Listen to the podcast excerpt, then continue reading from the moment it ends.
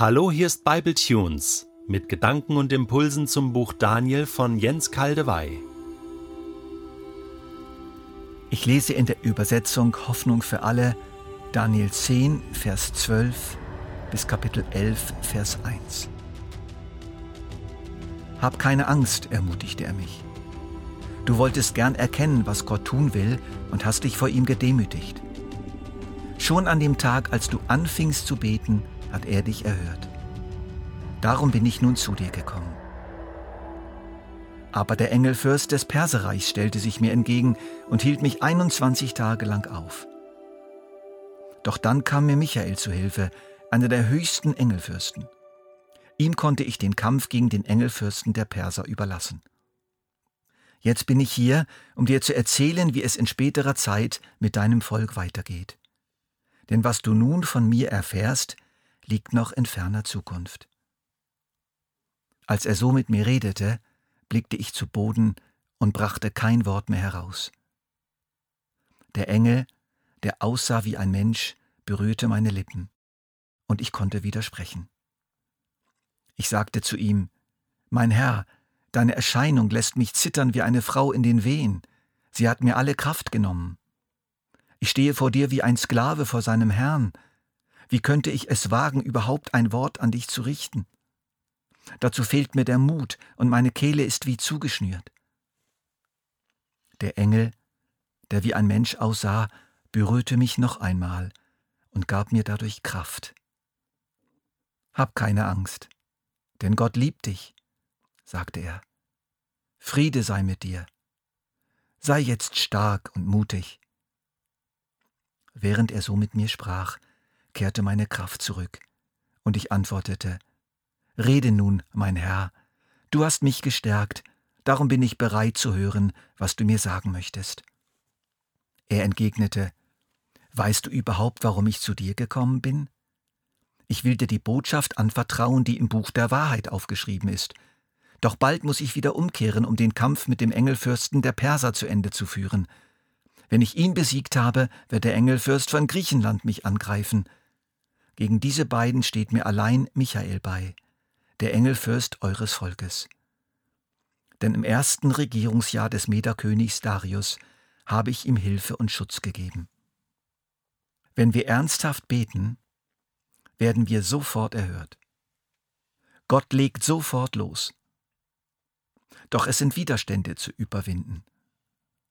Unsere Erde ist umhüllt von dämonischen Mächten. Paulus spricht in Epheser 2, Vers 2 von den Mächten der unsichtbaren Welt zwischen Himmel und Erde, jenem Geist, der bis heute in denen am Werk ist, die nicht bereit sind, Gott zu gehorchen. Wir können das eine Art Abwehrgürtel nennen, einen dämonischen Schutzschild.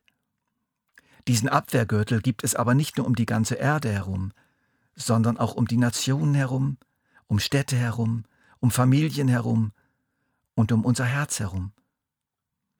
Und nun ist es eben nicht so, dass Gott seine Allmacht so benutzt, dass er seine Sache in kürzester Zeit durchzwingt und alles vernichtet, augenblicklich, was sich ihm in den Weg stellt. Er kämpft, ja. Er befiehlt, auf jeden Fall. Er erlässt Maßnahmen, natürlich. Er sendet seine Herrscharen und Generäle, er sendet seinen Geist, aber er walzt nicht alles nieder, um dann eine Art von Gewaltherrschaft aufzurichten. Gott nimmt sich Zeit, obwohl er außerhalb der Zeit lebt. Er nimmt sich unsere irdische Zeit, um hier innerhalb unserer Geschichte die Dinge reifen zu lassen. Man könnte auch sagen, er kämpft sich langsam durch, mit Mitteln, die wir nicht verstehen oder benennen müssen. Auch Gott braucht Zeit. Er achtet die Eigenständigkeit und den freien Willen seiner Geschöpfe. Aber er zögert nicht. Das ist übrigens auch ein Schlüssel zum Verständnis des berühmten Gleichnisses von der bittenden Witwe in Lukas 18, die vom korrupten Richter schließlich doch Recht bekommt, weil sie ihm keine Ruhe lässt. Jesus kommentiert das so. Sollte da Gott nicht erst recht dafür sorgen, dass seine Auserwählten, die Tag und Nacht zu ihm rufen, zu ihrem Recht kommen? Und wird er sie etwa warten lassen? Ich sage euch, Er wird dafür sorgen, dass sie schnell zu ihrem Recht kommen. Aber wird der Menschensohn, wenn er kommt, auf der Erde solch ein Glauben finden? Wenn wir in Leiden oder Unrechtserfahrungen, die wir selber machen oder andere, die wir lieb haben um uns herum, wenn wir da Gott um Hilfe bitten, macht es oft den Eindruck, als ob überhaupt nichts passiert. Alles bleibt immer noch gleich. Und doch ist die Hilfe unterwegs, unterwegs durch viele Blockaden hindurch, auch wenn sie noch nicht vor Ort angekommen ist. Geduldiges, vertrauensvolles Ausharren ist gefragt. Wir unterschätzen oft, wie groß die Widerstände in unserem eigenen Leben sind. Wir stehen oft Gott selber im Weg mit falschen Vorstellungen, unguten Bindungen, unerledigten Sünden und viele mehr. Gott nimmt sich Zeit, um das alles zu überwinden und berücksichtigt dabei unsere Freiheit, unser Zögern, unser Nein. Manchmal muss bei einer sehr schwierigen und riskanten Operation der Patient lange auf die Operation vorbereitet werden. Sie ist aber vom Arzt beschlossen. Allerdings kann sie vom Patienten torpediert werden, indem er die Behandlung abbricht, weil ihm die Vorbehandlung zu lange geht. Auch bei Daniel musste der Gesandte Gottes, ob es nun einer der höchsten Engel war oder der Sohn Gottes selbst, wie ich glaube, ganz reale Widerstände im Bereich der unsichtbaren Welt überwinden und wurde sogar dabei durch Michael, der dem Volk zugeordnete und für dieses Volk verantwortliche Engelsfürst, unterstützt. Aus unserem Text wurde, von südamerikanischen Gemeinden herkommend, die aufgrund ihrer Spiritualität und Kultur, wo Dämonen und Geister eine wichtige Bedeutung haben, eine spezielle Lehre entwickelt. Es ist die Lehre der geistlichen Kriegführung. In den 90er Jahren verbreitete sie sich auch bei uns, ist aber als eine typische Modeströmung inzwischen wieder abgeklungen. Sie besagt, dass wir in der Fürbitte direkt durch gebietende Befehle geistliche Mächte der Stadt oder dem Land oder der Region, wo wir uns befinden, binden sollten, um so den Weg für geistliche Aufbrüche zu bahnen. In der Bibel hat diese Praxis kaum Anhaltspunkte. Daniel hat es jedenfalls nicht so gemacht. Er hat lediglich Gott gesucht und für sein Volk gebetet. Direkt gekämpft mit bösen Mächten haben nicht er, sondern die dafür zuständigen himmlischen Wesen. Und dennoch, es gibt einen Zusammenhang, ganz klar, zwischen unserem Beten und Vorgängen in der unsichtbaren Welt. Sie wirken aufeinander und miteinander. In Persien gab es politische und auf die Politik einwirkende unsichtbare Mächte, die Israel feindlich gesinnt waren. Sie mussten überwunden werden. Die nächste große feindliche Macht für Israel wird Griechenland sein, so kündigt der Gesandte schon jetzt seinen nächsten Kampf an. Unser Abschnitt schließt so. Wenn ich ihn besiegt habe, gemeint ist der Engelsfürst der Perser, wird der Engelfürst von Griechenland mich angreifen, gegen diese beiden steht mir allein Michael bei, der Engelsfürst eures Volkes, denn im ersten Regierungsjahr des Mederkönigs Darius habe ich ihm Hilfe und Schutz gegeben.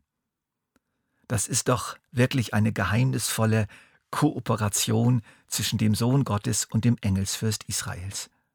Zuerst wird Michael geholfen, später unterstützt Michael seinen obersten Boss. Im ersten Regierungsjahr des Mederkönigs Darius wird ausdrücklich erwähnt. Wie würden Kyros, der neue Großkönig Persiens, und Darius, sein Vasall in der Provinz Babylon, wo der größte Anteil der Juden wohnte, sich zu Israel stellen? Und genau in diesem Jahr, vergessen wir das nicht, geschah ja auch der tückische Anschlag bösartig eifersüchtiger höchster Beamte gegen Daniel, der nur durch ein großes Wunder vereitelt wurde. Dann erhielt Daniel neue Gunst am Königshof, eine Gunst, die sehr wichtig war betreffs der zukünftigen Israelpolitik Persiens. Und in diesem Jahr erließ dann Kyros unter dem Einfluss Daniels und unter dem Einfluss unsichtbarer Mächte sein berühmtes Dekret, die Juden dürfen nach Hause zurückkehren und den Tempel ihres Gottes in Jerusalem wieder bauen. Hier wurde auf drei Ebenen gekämpft. Auf der Gebetsebene, auf der realpolitischen Ebene, und im Bereich der unsichtbaren Mächte. Das alles spielt sich heute genauso ab in den höchsten Regierungskreisen, in der UNO, in Brüssel, Moskau, Washington, Bern und Berlin. Und unsere Gebete bewirken ganz sicher mehr, als wir denken, wenn wir denn beten. Als Ergänzung gebt doch in irgendeiner Suchmaschine ein Jens Kaldewey missionarische Fürbitte. Da kommt ein Artikel, den ich jetzt kürzlich verfasst habe. Und Jens Kaldewey Fürbitte. Da stoßt ihr auf eine Predigt, die ich kürzlich gehalten habe, genau zu diesem Thema, die Schwierigkeit der Fürbitte und wie wir sie ein Stückchen mehr überwinden können.